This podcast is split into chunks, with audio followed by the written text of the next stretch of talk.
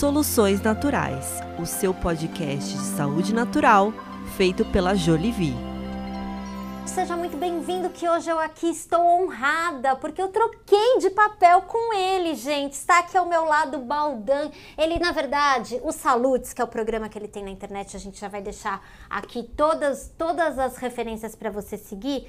Os maiores nomes da saúde, do autocuidado, já sentaram ao lado dele e hoje ele que está aqui ao meu lado. Seja muito bem-vindo. Muito obrigado, Fernanda. É um prazer enorme estar aqui com você. É, realmente estou me sentindo lisonjeado de sentar agora na cadeira do entrevistado, na cadeira oposta que eu sempre sentei, de realmente pessoas muito, grandes da área da saúde, né? Feras, né? Só feras. Eu brinco que é só cachorro grande. Eu estava no curso em Campinas com o Dr. Nelson Modesto. Uhum. Aí tem a Kátia Hanahara, que é uma cirurgiã plástica muito legal, pequenininha. Ela falou: Ah, só vai cachorro grande no seu programa. Eu falei: Não, você vai também. Ah, mas eu não sou cachorro grande. Eu falei: De vez em quando eu abro exceção para gatinhos. Olha só. Olha só, e depois no final você me conta se é mais fácil ou mais difícil sentar nessa posição, tá certo? É. Posso chamar os universitários no final? Vamos ver. E por quê? Se você, sei lá, caiu agora de paraquedas, não sabe e tal. Ele é pioneiro na acupuntura e ele tem uma forma de apresentar o programa dele que eu, obviamente, vou pegar, que é assim: é o resgate das medicinas tradicionais, porque o que a gente pratica hoje, que você conhece, e a forma com remedinho, com cirurgia que você aprendeu a cuidar da saúde, é convencional, porque na verdade é o mais comum, mais tradicional, cuidado raiz, que vai na causa do problema e faz você ter uma nova vida, isso é o que ele, como acupunturista começou e, na verdade, o que ele apresenta hoje lá no Salutes. Certo? É isso mesmo? É isso mesmo, porque basta a gente imaginar que a medicina ancestral, né, que eu costumo brincar, brincar não, eu acho muito bonito esse termo ancestral, que é a medicina tradicional, que é a chinesa, a tibetana e a ayurvédica, que na verdade tem uma única raiz, que é, sempre tratou né, as bases do ser humano como um todo. Aí a medicina chamada medicina convencional, a medicina ocidental, é de 1700 para cá, 1800 para cá. Depois veio Newton, Descartes. E aí veio toda essa questão de colocar o homem é, na especificidade de cada membro, de cada órgão, que foi importante. Né? A, a ciência cartesiana ela é importante na verticalização do conhecimento. O que eu vejo como crítica à medicina convencional, à medicina ocidental, é que se esquece um pouco o todo, né? Se esquece o todo, quer dizer, eu avalio o dedo mindinho da mão esquerda, né? como é que ele é feito, quais são os ossos, como é que ele se alimenta, enfim. Mas eu esqueço que esse dedo faz parte de uma pessoa que tem lá os seus complexos, os seus traumas, a sua história, a sua família, seus relacionamentos, o seu trabalho, enfim. Então é isso que a medicina ancestral sempre tratou como um todo e que a medicina ocidental e convencional acabou se perdendo um pouco nessa verticalização. Já ouvi isso de outros entrevistados, no qual eu concordo. A medicina convencional, a medicina alopática, é fabulosa, né? O centro cirúrgico tem 18 computadores, tem a robótica hoje para fazer cirurgia, tem exames de imagem que são fabulosos, inclusive por ressonância, né? A gente fala biorressonância fica todo mundo louco, né? Mas a biorressonância e a ressonância magnética é mais o princípio, né? É o mesmo princípio. Mas enfim, hoje a medicina convencional ocidental ela é absolutamente necessária para os processos agudos. Né? Tem um acidente de carro, meu filhote é cirurgião que faz lá é, fratura exposta. Você não vai querer colocar agulha, fazer um cataplasma de um, de um, de um remédio homeopático, né? vai dar, é, sabe? Não, não dá, tem que ser cirúrgico. Assim como o AVC, problemas com o coração, dramas traumas cerebrais, enfim. Na agudez, a medicina ocidental ela é maravilhosa. Nas patologias crônicas, nas patologias que acompanham o ser humano há mais tempo, aí a gente dá de braçada e com muitos metros de vantagem. Eu penso que o sofrimento ele é crônico. O sofrimento ele não é agudo. O sofrimento agudo a gente nem lembra dele. A gente vai, bate o pé, a, a, bate o dedinho na quina, dói pra caramba, 10 segundos depois a gente passou, mas o sofrimento ele é crônico. E se a gente for olhar para nossa sociedade hoje, qualquer doença agrega um, um, sofrimento crônico, né? Então, se a gente pensar no câncer, é crônico. Se a gente pensar na doença cardiovascular, é crônico. Diabetes é crônico. O que, que a gente precisa resgatar? Quais são esses princípios da medicina tradicional que a gente precisa resgatar para ajudar quem está nos assistindo a sofrer menos cronicamente? Essa pergunta vale o prêmio Nobel né, da paz, da saúde e da felicidade. Né? Vamos ver se você me ajuda então a responder. Fantástico, fantástico. Sua pergunta é fantástica e muito inteligente. Uh, recentemente, conversando com um médico, a gente estava conversando habitualmente ali dos nossos atendimentos e tal, ele me falou uma frase que me marcou profundamente e mudou até o meu tratamento cotidiano no, no consultório. 99,9%, disse ele, de todos os pacientes que chegam a mim têm inflamação do endotélio. 99,9% tem uma inflamação crônica do endotélio, que é a parede das, de todas as veias do corpo. Uhum. Então, 99% das pessoas estão com endotélio inflamado. O que, que significa isso? Aumento do índice de artrite, de artrose, intoxicação de rim, de fígado, de vários problemas, inclusive ligados à questão neurológica, ansiedade, depressão e etc. Bom, o que, que, eu, a, a que você falou? Ah, o, o, sofrimento é crônico. Concordo. Hoje também acho que a sociedade está doente. A sociedade está doente e a gente aponta a sociedade como doente, o outro que está doente, porque na verdade nós estamos doentes. É. Por que, que eu, eu tenho essa gana de fazer os salutes, de ter essa missão, como vocês aqui também? Eu acho que a nossa missão se junta muito, é muito na verdade, eu acredito que é idêntica. A gente, ao se melhorar, ao melhorar a mim mesmo, né, eu estou melhorando todo o planeta, estou melhorando toda a humanidade. Se eu estou despertando mais conhecimento, estou levando esses conhecimentos para as pessoas, para que elas possam realmente se transformar, eu estou melhorando a humanidade. E ao melhorar a humanidade, eu estou melhorando o planeta.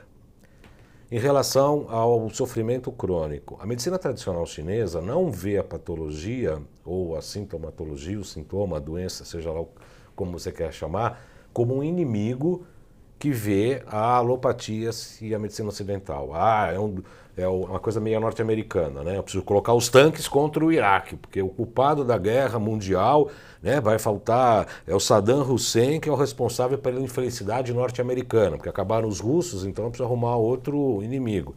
E daqui a pouco é a China, daqui a pouco é o Afeganistão, e daqui a pouco é Marte, daqui a pouco são os extraterrestres. Eu preciso de um inimigo porque eu preciso mostrar a minha capacidade de força para brigar com alguém. Yin e Yang, que no organismo é simpático e parasimpático, sístolo e diástole. O Sol e a Lua, o homem e a mulher, o dentro e o fora, o princípio do taoísmo, da medicina tradicional chinesa, dentro de mim mesmo.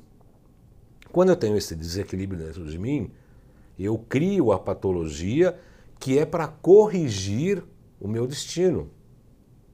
É bonito isso, né? Bem bonito. É arte terapêutica. Eu falo que a acupuntura é uma arte terapia, porque é isso.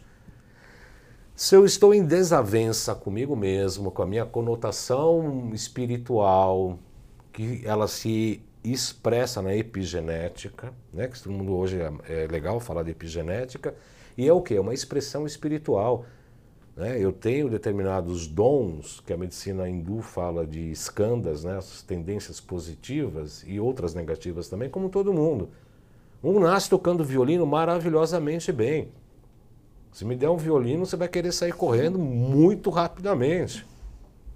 Ou um piano, ou um contrabaixo, violoncelo, eu amo aquilo. Me dá um violoncelo, não faço nada. Né? E tem gente que pega aquilo e faz. E cada um tem os seus dons e as suas tristezas e os seus abismos. Então, nós, como ser humano, temos praticamente uma missão, temos uma, um caminho a ser seguido e que, que qualquer desavença disso, a gente começa a criar um, um, um, uma situação de infelicidade que vai acabar, por intermédio da medicina chinesa, a gente consegue entender isso, vai ter uns distúrbios orgânicos, porque falta determinadas energias, expressões orgânicas e etc., que vai causar uma patologia.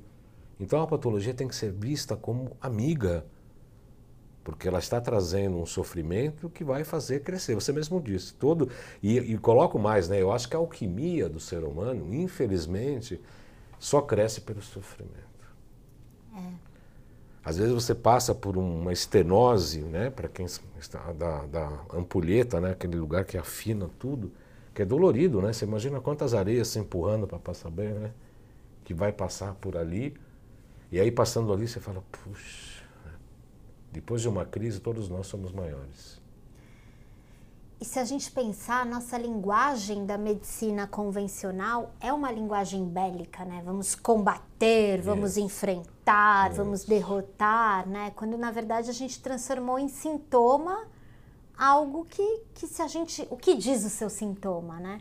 Mas você estava me dizendo e eu queria que você é, é, retomasse. É, retomasse a questão do endotélio, né? Então, 99,9% tem um endotélio inflamado. Inflamado. O que, que isso quer dizer sobre nós? O que isso diz sobre nós? Pois é, tem várias abordagens que a gente pode ver, falar sobre isso. Por estar inflamado, tem uma certa produção de ocitocina.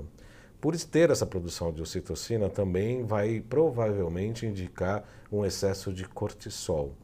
Esse excesso de cortisol vai levar uma falência, uma fadiga, né? O pessoal fala fadiga, adrenal e etc. Tendo um distúrbio adrenal, vai ter um distúrbio de tireoide, vai ter uma, um hipotiroidismo subclínico, que se costuma falar. Ah, o TSH não estando adequado, a pineal que tem que estimular a tireoide também não vai estar entendendo, porque as glândulas endócrinas, de acordo com as medicinas ancestrais, elas estão ligadas com chakras, que são os grandes centros energéticos, que fazem a ligação do corpo físico com o corpo vital. Não estou falando de corpo emocional, não estou falando de corpo mental e nem tão pouco do corpo espiritual, para não acusar a gente de misticismo. Estou falando de chakras, que são vórtices energéticos que ligam o nosso corpo físico ao corpo energético, que é onde a acupuntura atua. Ah, agora a acupuntura é científica. Eu morro de rir com essas coisas, né? uhum. né? Morro de rir. Falei, então me prove a existência do meridiano. Você acha que a acupuntura é científica?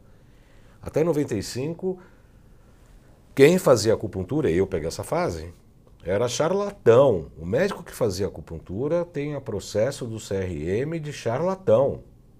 Aí em 95, acho que acordaram com é, não pode falar palavrão, né? Com as nádegas uhum, de fora. Uhum. E aí a acupuntura vira especialidade médica. Nossa, agora a acupuntura tem uma especialidade médica porque foi comprovada cientificamente. Isso é uma balela. Não tem nenhuma comprovação que existe o meridiano. Ele não tem estrutura fisiológica, não neural, é, é, é, neural também não, não, é bem neural que eu quis dizer. Ela é. Não tem bainha de mielina, não tem é, vaso. Fisiologicamente. Não, estrutura você... neurológica que eu quis uhum. dizer, nervo, essas coisas não tem. Os coreanos conseguiram, por injeção de material radioativo, comprovar que ali passa um rio de energia. Material radioativo, fotografaram com foto super sensíveis. Ah, legal, ali passa um fio de energia. Eu não preciso dessa foto. Você precisa? A gente sabe que passa ali. A gente pega pulso, a gente sabe que passa lá, a gente põe um ponto no pé e aí vê no ponto do fígado no braço que o fígado reagiu, porque ali passa o meridiano, a gente sabe disso. Né? A gente tem toda a linha já desenhada. Não precisa de material radioativo para provar uma coisa que eu já sei. E ela existe há 5 mil anos. Então não se comprovou assim, quer dizer, se comprovou que ali passa um fio energético, um pedacinho do circulação e sexualidade, que fizeram para provar que aquele ali tem um pedacinho de fio energético que passa. Nós temos 12 meridianos que trabalham é, é, o tempo todo, o tempo todo, com ciclo circadiano. Então a inflamação do endotélio, principalmente, dá todos esses distúrbios de glândulas endócrinas que estão ligadas aos chakras. Tá? Os chakras fazem com que é, esse corpo físico que a gente tem se comunique com o nosso corpo energético, que é onde a acupuntura atua.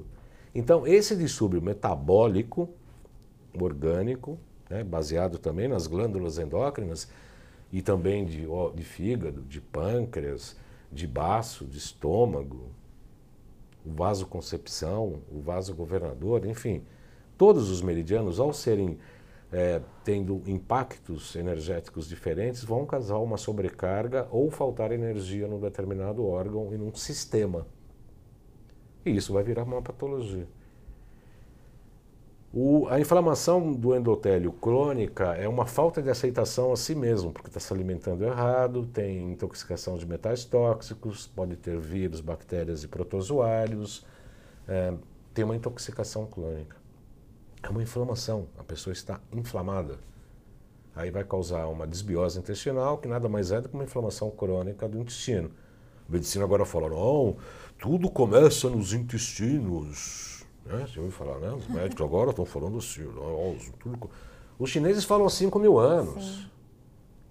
O Shen, que é as, o espírito, a consciência, que tem a sede no coração, pode parar tudo, mas se parar o coração, você morre. Pode parar teu cérebro, pode parar teu pulmão, você pode. Mas parou o coração, acabou, brincadeira. E é a sede do espírito. E o órgão acoplado, porque tem um yin e um yang, cada elemento, e o, o coração é o fogo, é o elemento mais nobre que temos, o acoplado dele é o intestino delgado. Ah, onde se produz serotonina, ah, um monte de, de neurotransmissores são promovidos pelo intestino. Pois é, o Tai Chi Chuan, que eu não pratico, já pratiquei um pouco, mas hoje eu não pratico, por falta de tempo e tal. Mas eles começam com a posição da árvore, né? A direita sobre a esquerda no Tatien, que é o segundo céu, o segundo cérebro. Há 5 mil anos que a gente sabe disso. Estamos acordando novamente para tudo isso. A união da medicina tradicional chinesa com a física quântica, com a medicina quântica, para uma medicina maior que é no futuro que nós estamos fazendo agora. Tanto eu no Salutos, com meus entrevistados, na minha prática clínica, quanto vocês aqui. Aliás, é isso que eu queria falar. Nós estamos fazendo uma revolução. Eu e você. Hein? Toda essa turma aqui. Nós estamos revolucionando.